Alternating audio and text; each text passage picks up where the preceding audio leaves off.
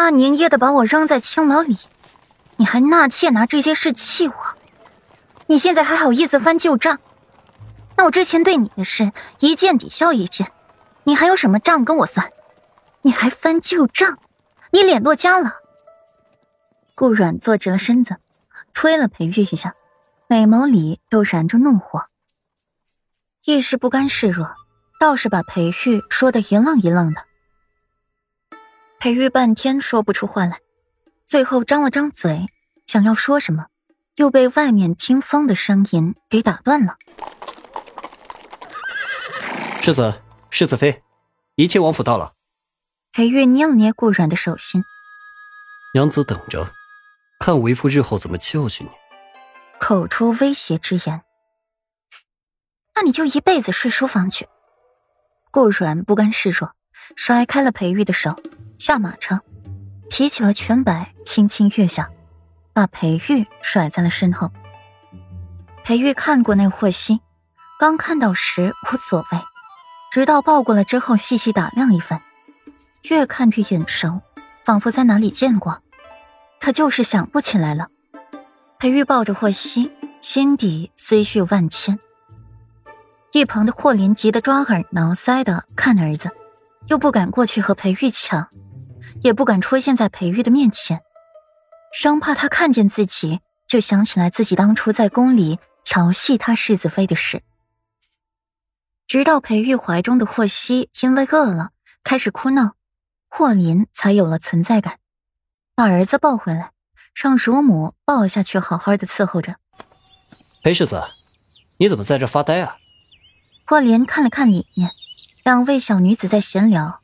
自己在外面和裴玉尴尬，一时间感到心酸。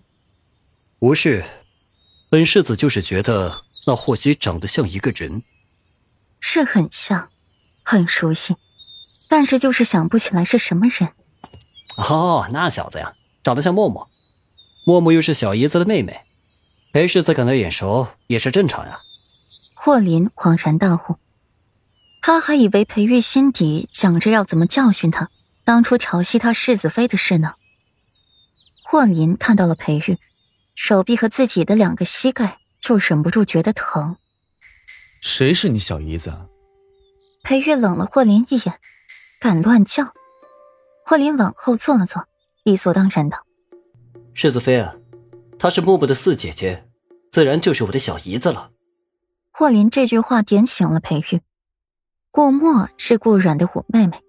一个排行老四，一个排行老五，两个人虽为双生子，可顾软却是足足早了顾飞一天的时间出生的。那顾软怎么会是和排行老六的顾飞是双生子呢？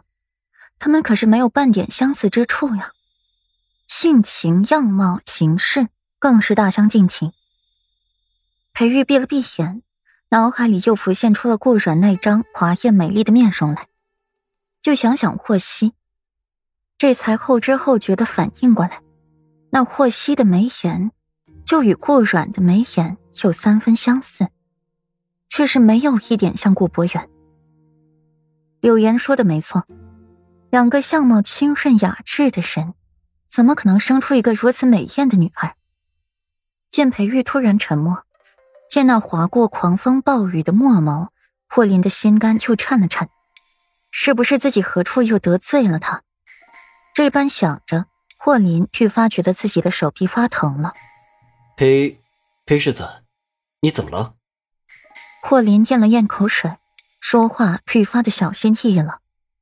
无事。当爹的感觉如何？裴玉摇摇头。那霍希被伺候好了，又重新被乳母抱了回来，由霍林抱着。裴玉抬眸去看的时候。见那眉眼有几分像自家小妻子的霍希，眉眼舒展，带几分和煦，是像软软，也像顾墨。难怪软软格外偏爱这孩子，饶是他见了，心底也有些异动。软软是因为血缘，那他该是爱屋及乌了，和软软有关的事物或者人都格外宽容。呵 呵特别舒坦，裴世子，你不知道，这小家伙一天一个样，一天比一天折腾人。但是吧，见着他的样子呢，我的心就软成水了。